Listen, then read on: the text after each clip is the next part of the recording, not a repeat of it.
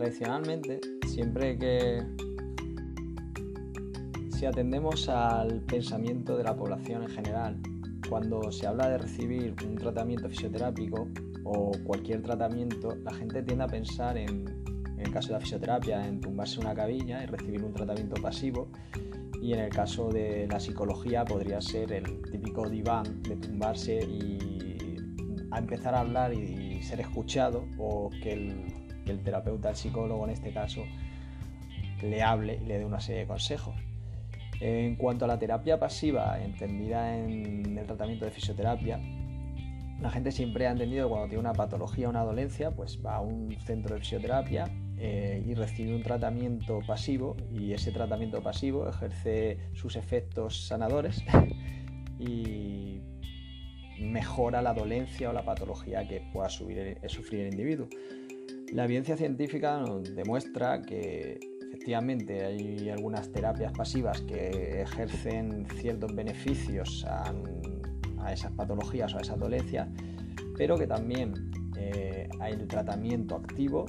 tiene muchos beneficios en cuanto a la recuperación de los tejidos o de, las lesiones. Ya por ejemplo, en el 2016, cuando se hizo el, el congreso, bueno, eh, internacional de dolor eh, anterior de rodilla o síndrome femoropatelar, la conclusión a la que se llegó es que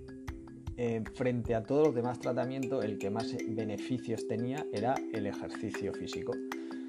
relacionados con el dolor de rodilla.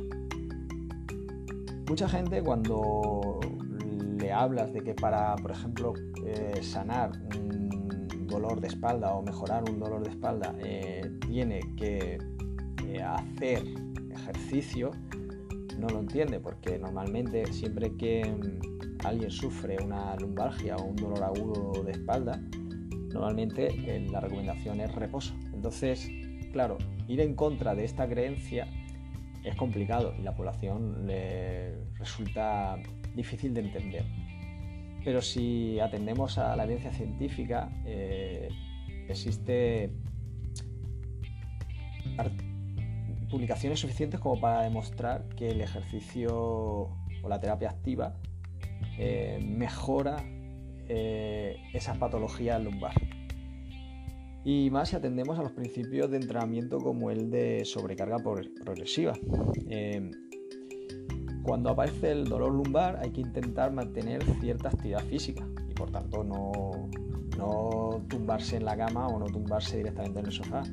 Y hay que intentar exponerse gradualmente al gesto que generó el dolor o provocó el dolor. Porque de esta manera vamos acabando con ciertas mm, patrones motores eh, para evitar ese dolor y es una manera de